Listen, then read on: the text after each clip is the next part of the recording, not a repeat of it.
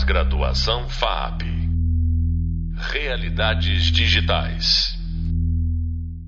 Olá, eu sou a professora Stephanie Watanabe e estou hoje com meu convidado, o professor Carlos Vicente, que é artista e animador tradicional, para conversarmos sobre os fundamentos pela história da animação. Então, seja muito bem-vindo, professor Carlos Vicente. Muito obrigado pela sua presença aqui hoje. Ah, legal, Stephanie. Muito prazer em rever e satisfação de estar aqui conversando com você. Ah, perfeito. Então, aqui conversando contigo, né, sobre essa questão dos fundamentos, é, principalmente a partir da era de ouro da animação, a gente percebe surgir ali o que seriam os conceitos de animação, né, e como os animadores poderiam aprender um pouco desse movimento. Você pode contar para a gente como é que foi essas experiências assim de, de experimentação e de descoberta da animação? É, sim, é, claro.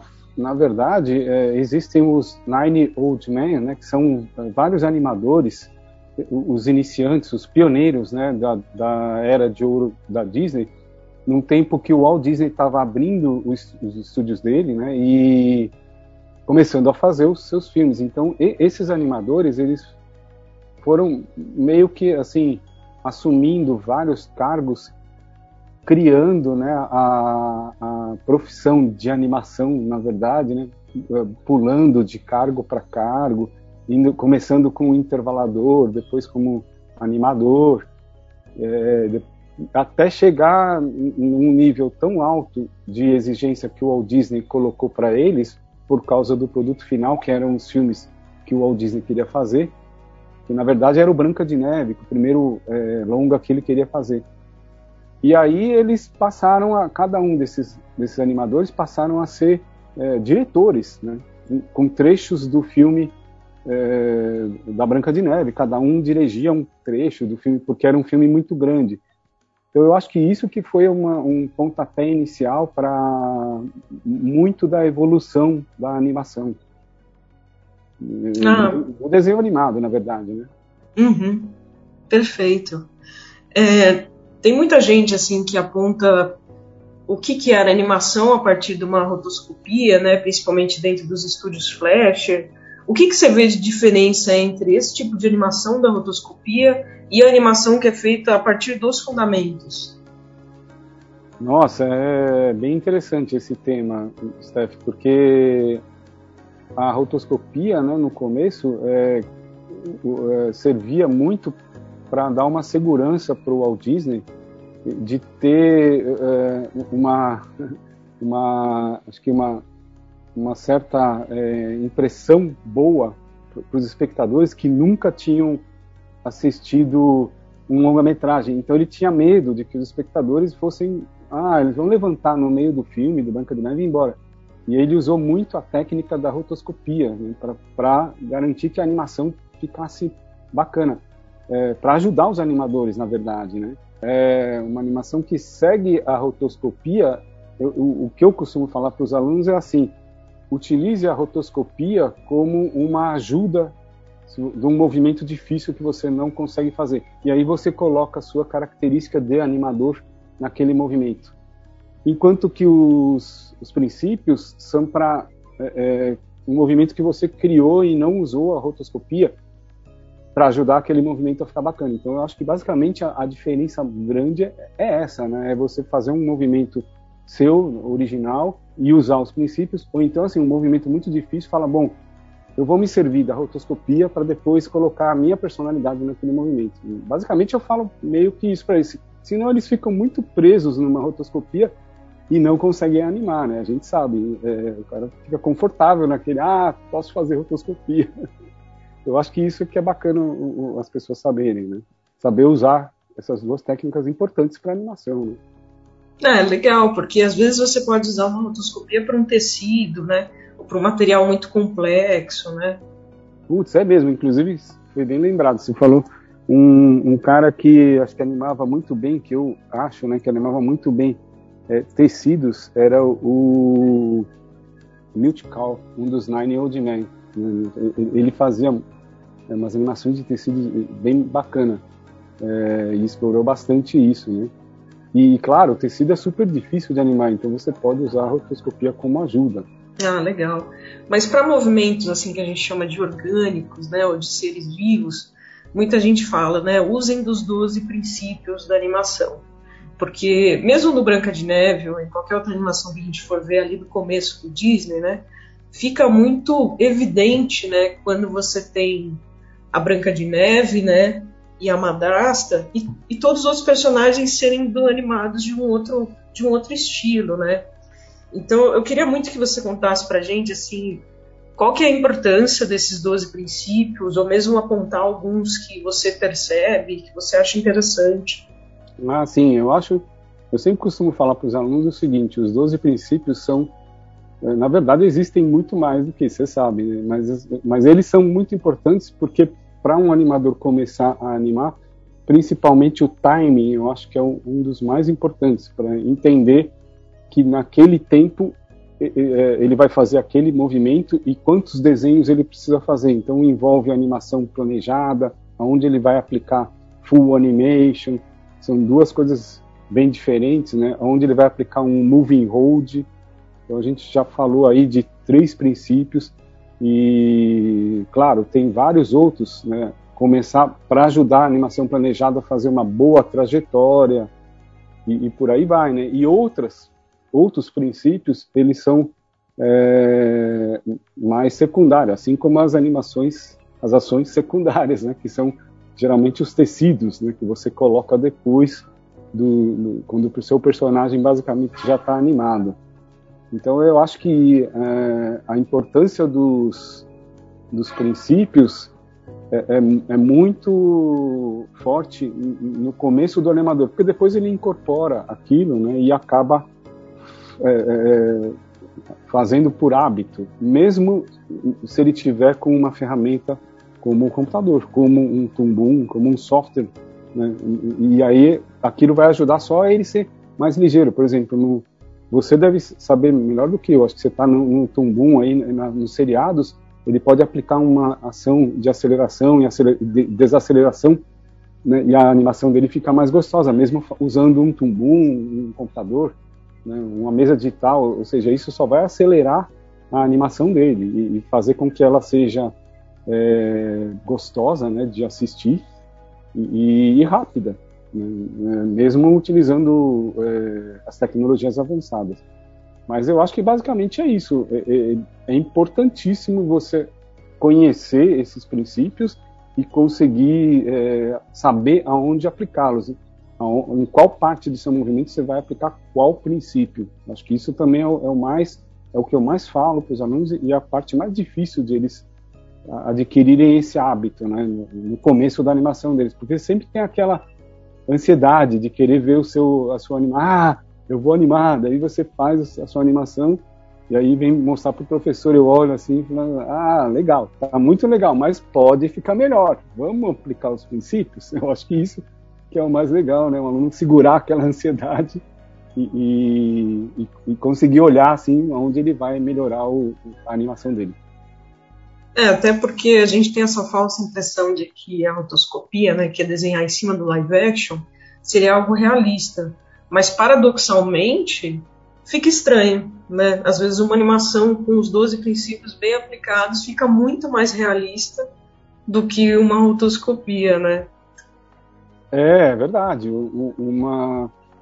Mas eu acho isso aí, Steph, é, é bem relativo, porque tem, tem aluno que demora mais, né, também para conseguir fazer achar a sua animação. Então ele ele pode usar do recurso da rotoscopia e, e deve, uhum. né, até. Mas é verdade o que você falou. Tem animações quando o cara pega o jeito, nossa, a animação de, de princípio, aplicando direitinho, ela fica muito gostosa de ver, né? E não importa o, a ferramenta que você esteja usando. É, acho que isso é importante também os alunos saberem, né? É, ah, eu vou usar o computador e, e tal, é mais fácil. Não, é difícil, porque o animador é você.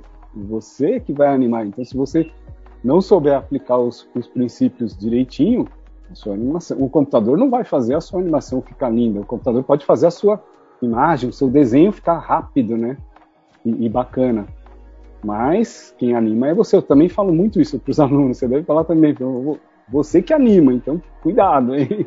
Não, não fica delegando os poderes para as tecnologias, não, porque elas ajudam, né? Pra caramba, mas o animador é você. Perfeito. É, tem um livro muito importante, né, que o Frank e o Oli publicaram, que é o Illusion of Life, né, onde eles contam todos esses bastidores, né, de como é que foi a Disney nesse período, né, e como eles descobriram os 12 princípios, né. Você acha que nessa época é, outros estúdios também estavam produzindo ou tentando reproduzir o que seriam esses princípios? Putz, boa essa pergunta, Steph. É, eu nunca é, é, tive essa certeza, mas assim, claro, existem muitos ah, animadores é, que, que, tiveram uma trajetória muito grande, como o Walt Disney, e um deles que eu gosto muito, inclusive, é o Chuck Jones, né, e o, e o estúdio da, da Warner, né, que paralelamente ao, à Disney é, desenvolvia também desenhos fantásticos, né, seriados é, muito bem feitos, e eu, particularmente, considero o Chuck Jones um mestre do timing, né? Ele, desde que eu era pequeno, que, que assistia aqueles desenhos, assim, os mais legais que eu achava, é, que era quando o, é, Coyote parava no ar, né? Eu olhava para baixo e via que tinha um precipício, ia cair, dava tchauzinho e aí sumia. Daí, daí a câmera mudava e a gente via só aquela fumacinha, tal, e ele caindo, ih, diminuindo. Aí desaparecia, tuf, até que aparecia a fumacinha de novo. Aí na, na, cena seguinte ele voltava com um esparadrapo na bochecha, né? Assim, imagina, bem absurdo. E aí ali assim aconteciam é, dois princípios importantíssimos: o timing e o exagero, né? De, e, e, a, e, o pessoal dava risada, né? um absurdo daquele. E aquilo eu achava fantástico. Eu olhava aquilo lá, né, com meus 10, 12 anos, falava, nossa, esse cara é o melhor desenhista, né, que eu via. E sempre que eu via os desenhos, eu, eu, ah, eu sempre que eu via esses desenhos, eu quando acabava assim, eu olhava e era o e era tal Charles M. Schulz, né? Eu falava, pô, esse cara é bom, né? Esse cara é, é um então acho que é um dos, dos é, estúdios muito fortes e claro, tinha outros também, tinha o, o, o criador do, do Pernalonga, né?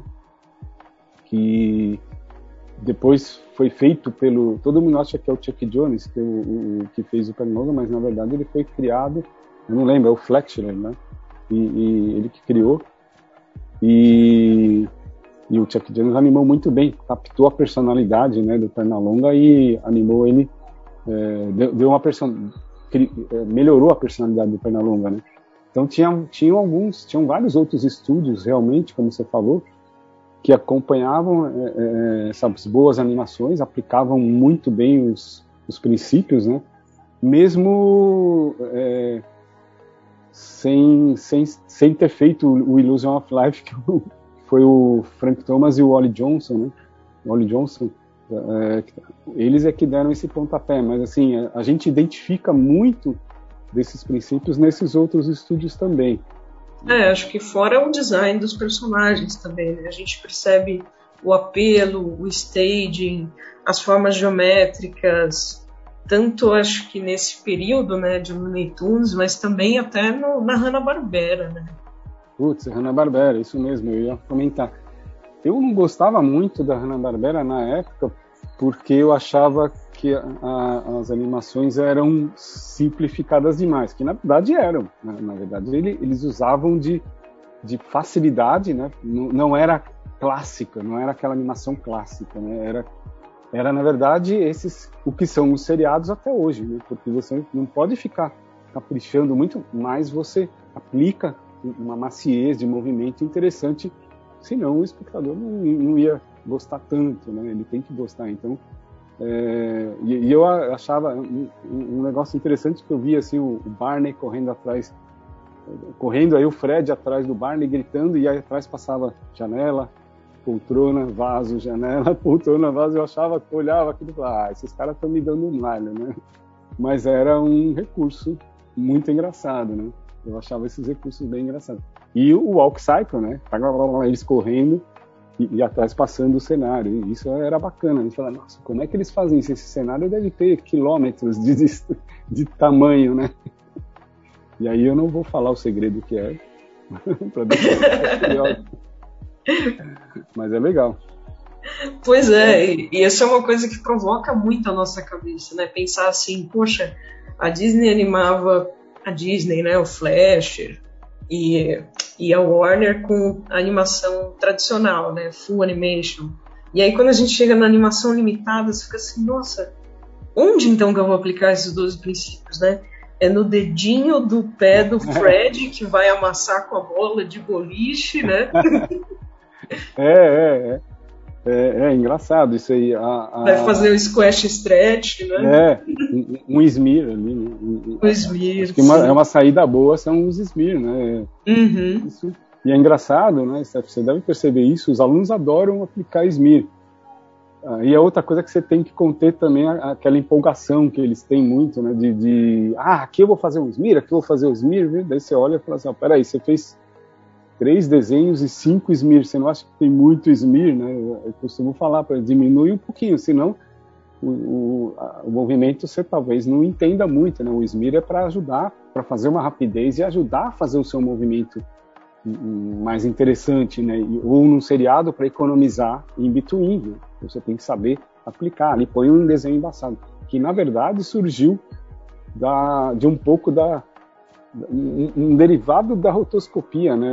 Para criar o SMIR, os, os é, animadores começaram a, a, assistir as imagens de live action e de repente passava um parar frame a frame para olhar, estudar as posições e aí de repente passavam uns frames embaçados. Né? Eles falavam, nossa, olha, vamos fazer isso também, muito legal, né? Eu acho muito bacana eles saberem de onde vem aquele princípio, né? Por que, que surgiu aquele princípio? Aí você consegue aplicar melhor, né? Então, ó, põe economiza três in-betweens e coloca uns mesmo. Isso é bacana, né? Nossa, genial. Fora a atuação, né? Você acha que todo animador é ator? então, é engraçado. Tem, eu, é, é, eu lembro de uma situação engraçada nisso. É, são tímidos pra caramba, né? A maioria dos animadores, assim, quase todos. De repente eles fazem palhaçada com maior facilidade porque muito que ajuda para você entender a, a, o movimento é você fazer o movimento, né? Que é o acting, como você falou, né? E eu lembro de uma situação muito engraçada que é, era o Paulo, acho que o Paulo Conte, é, ele quando ele estava fazendo um dos primeiros trabalhos dele, muito bacana, que eu acho que até a Malu trabalhou, aparece a Malu, né? Que era o, o videoclipe do, do, Charlie Brown Jr. E aí ele fazia uns actings, ele mexia no boneco e e aí fazia aqueles actings se mexia, assim, tentando entender como é que era o movimento, porque isso é muito comum no, no stop motion, né? Ajuda muito no stop motion para você mexer o boneco.